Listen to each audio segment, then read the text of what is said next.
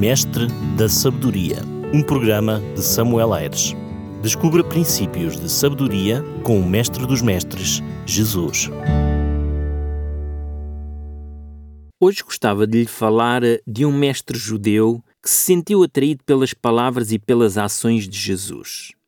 Não sabemos muito sobre a sua vida. Sabemos que era um fariseu, membro do Sinédrio, e que numa noite foi ter com Jesus em secreto. Também sabemos que agiu por duas vezes em favor de Jesus, uma quando os seus colegas fariseus o quiseram prender e outra quando pela influência foi com José de Arimateia pedir o corpo de Jesus a Pilatos. O seu nome era Nicodemos, nome que saiu do anonimato precisamente por causa do encontro que este homem procurou ter com Jesus. Encontramos o relato desta conversa no Evangelho de João, no capítulo 3. Escusado será dizer que este homem teria recebido uma educação esmerada e que, pela sua competência, pertencia a um grupo muito restrito de dirigentes judeus. Se bem que rico, instruído e também honrado, sentia-se estranhamente atraído pelo humilde Nazareno. As lições saídas dos lábios do Salvador o haviam impressionado grandemente e desejava conhecer mais acerca das maravilhosas verdades. Nicodemos desejava grandemente ter uma entrevista com Jesus, mas não o queria fazer de forma aberta, pois isso seria demasiadamente humilhante para um príncipe judeu. Foi então que, percebendo o local onde podia encontrar Jesus, foi ter com ele à noite para não ser visto por ninguém. É bem provável que ou Nicodemos ou o próprio Jesus dessem a conhecer esta história a João, que, por sua vez, nos vai contar essa conversa. Lemos assim então no capítulo 3, no versículo 2: Rabi, sabemos que és mestre vindo da parte de Deus, porque ninguém pode fazer estes sinais que tu fazes se Deus não estiver com ele. Jesus não se deixou impressionar por estas palavras, nem por Nicodemos o chamar de mestre. Muitas vezes nós seres humanos caímos no erro de acharmos que somos alguma coisa, sobretudo se alguém vem bajular-nos com elogios. Sentindo o ego massajado e enaltecido, achamos que somos o máximo. Repare que Jesus também se poderia ter sentido o máximo. Ele era chamado de mestre e, ainda por cima, um mestre poderoso nos atos que realizava. Na realidade, Jesus sabia bem quem ele era e qual a sua missão. Demorar-se com conversas desnecessárias não era propriamente o seu género. Por que razão Jesus se deveria sentir enaltecido por aquelas palavras se aquilo que ele era não foi reconhecido por Nicodemos? Repare que Jesus era mais do que um mestre. Nicodemos mostrara algum ceticismo e incredulidade em Jesus, pois, embora o reconhecesse como mestre de sinais e prodígios, não dá a Jesus o verdadeiro valor. E o verdadeiro valor que Nicodemos devia ter dado a Jesus era considerá-lo o Messias prometido. Jesus sem rodeios vem então ao ponto fulcral da necessidade de Nicodemos. Jesus vai dizer: Em verdade, em verdade te digo que se alguém não nascer de novo, não pode ver o reino de Deus. A figura do novo nascimento empregada por Jesus não deixava de ser familiar a Nicodemos. Os conversos do paganismo à fé de Israel eram muitas vezes comparados a crianças recém-nascidas. De certa forma, o que Jesus estava a dizer ao líder judeu era que na sua vida devia haver uma regeneração espiritual. Nicodemos pertencia a uma classe pretensiosa, que achava que cumpria os requisitos necessários para ter o favor de Deus, incluindo a salvação vindoura. Para ele, não existia mais nada que pudesse fazer para se sentir aprovado pelo céu, pois sentia-se cumpridor de tudo.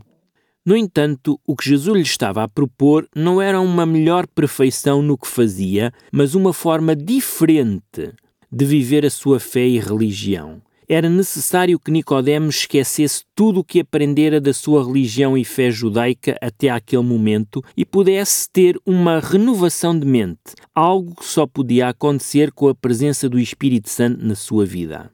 Provavelmente Nicodemos achou que Jesus estaria a falar com a pessoa errada e com ironia vai dizer: Como pode um homem nascer sendo velho?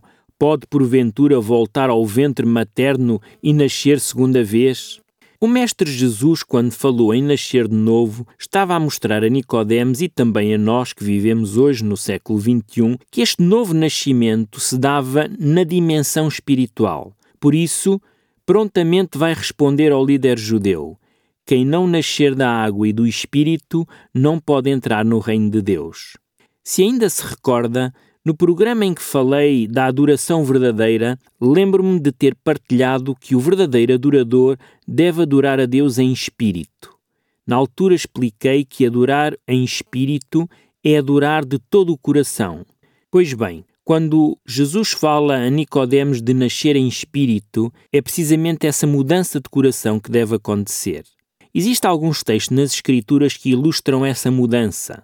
Por exemplo, em Ezequiel quando abrimos no capítulo 11, versículo 19, é-nos dito o seguinte: Dar-lhes-ei um só coração, espírito novo porei dentro deles. Tirarei da sua carne o coração de pedra e lhe darei coração de carne. Deus deseja fazer uma mudança de coração no ser humano. O que significa ter um coração de pedra? Ao lermos a carta aos Hebreus, percebemos o que poderá provocar um endurecimento de coração. Hebreus 3, 7 e 8 diz assim: Assim, pois, como diz o Espírito Santo, hoje, se ouvirdes a sua voz, não endureçais o vosso coração. De certa forma, o processo de endurecimento do coração acontece quando deixamos de ouvir a voz do Espírito Santo. A petrificação acontece quando a vontade humana se sobrepõe à divina e o homem se distancia de Deus. Uma forma de ouvirmos a voz de Deus é por meio do que ele deixou escrito. Por isso, nós lemos assim em Jeremias 23, 29: A minha palavra queima como fogo. E agora veja, ela é como um martelo que quebra a pedra mais dura, diz o Senhor. Provavelmente está a pensar, mas, Pastor Samuel, Nicodemos não era um grande conhecedor da palavra? Como poderia ter ele um coração de pedra e ter necessidade, como Jesus lhe disse, de nascer de novo? Nicodemos até podia conhecer bem as Escrituras. O problema dele era não conhecer o Senhor das Escrituras. Tudo o que ele fazia era seguir à letra os requisitos e as exigências das Escrituras, achando que com essa disciplina asseguraria a vida eterna. Em nenhuma circunstância admitia o seu estado pecaminoso, falhas de caráter e necessidade de arrependimento. Não é ao acaso que o Mestre vai dizer-lhe que era necessário nascer do Espírito, mas também nascer da água. Jesus, ao falar da água, estava a dizer ao líder judeu que teria de passar pelo batismo, símbolo de um reconhecimento público que se é pecador e que se necessita de um Salvador.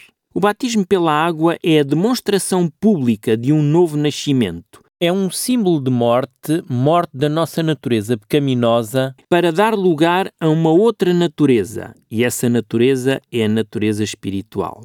Já referi num programa passado que Jesus batizou-se não porque necessitava de se arrepender de alguma coisa ou porque tinha a natureza pecaminosa. Sabemos bem que Jesus não pecou e quando ele se fez batizar, ele fê-lo por uma única razão. Ele fê-lo para nos dar exemplo. Muitas pessoas são batizadas em bebê por iniciativa dos pais ou de algum parente próximo. No entanto, biblicamente falando, este batismo não tem qualquer validade.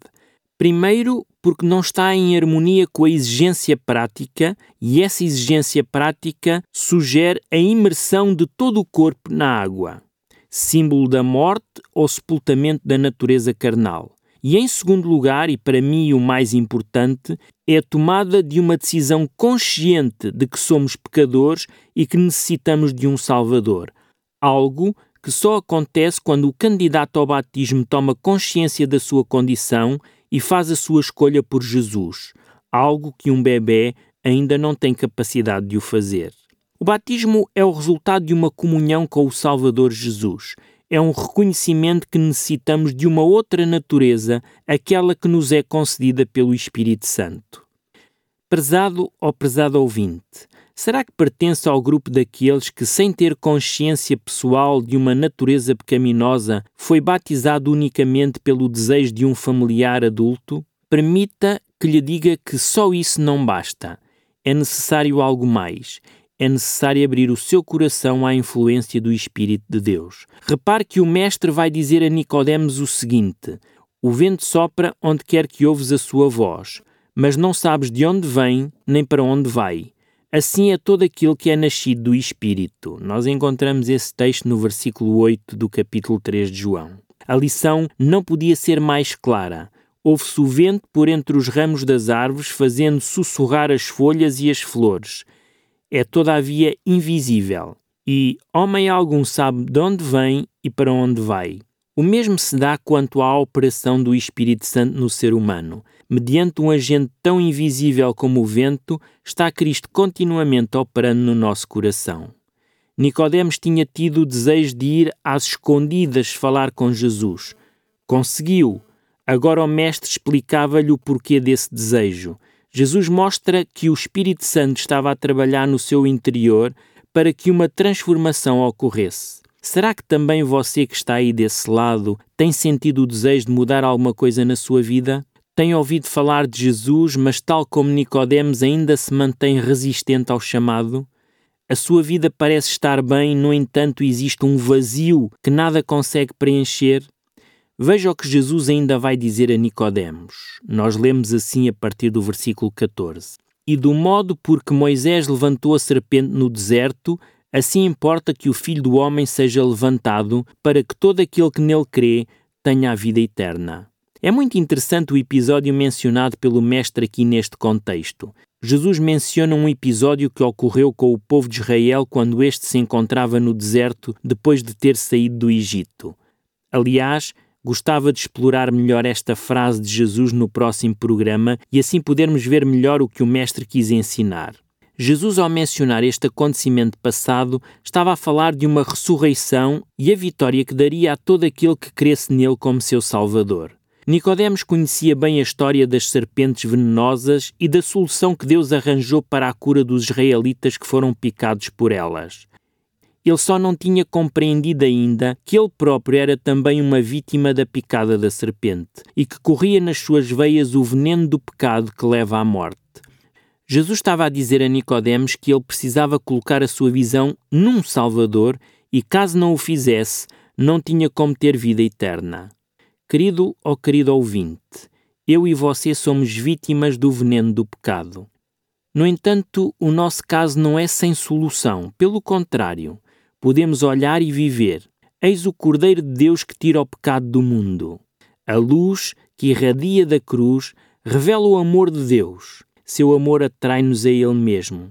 Se não resistirmos a essa atração, seremos levados ao pé da cruz em arrependimento pelos pecados que crucificaram o Salvador. Então, nessa altura, o Espírito de Deus, mediante a fé, produz uma nova vida. Os pensamentos e desejos são postos em obediência à vontade de Cristo. O coração, o espírito são novamente criados à imagem daquele que opera em nós para sujeitar a si mesmo todas as coisas. Então a lei de Deus é escrita na mente e no coração, e podemos dizer com Cristo: Deleite-me em fazer a tua vontade, ó meu Deus. Quer hoje entregar a sua vida a Jesus? Quer iniciar uma caminhada e conhecê-lo mais e mais? Estou à sua disposição para lhe ajudar. Basta para isso que entre em contacto conosco. Pode nos ligar e mostrar esse desejo. Aqui, deste lado, faremos tudo para lhe ajudar a conhecer mais sobre este Mestre dos Mestres, que é também o seu Salvador. Estou praticamente a terminar, mas não esqueça que toda a conquista começa com a decisão de tentar. Marcamos então encontro na próxima semana à mesma hora. Até lá, um abraço com muito carinho deste seu amigo pastor, Samuel Aires. Mestre da Sabedoria, um programa de Samuel Aires. Descubra princípios de sabedoria com o Mestre dos Mestres, Jesus.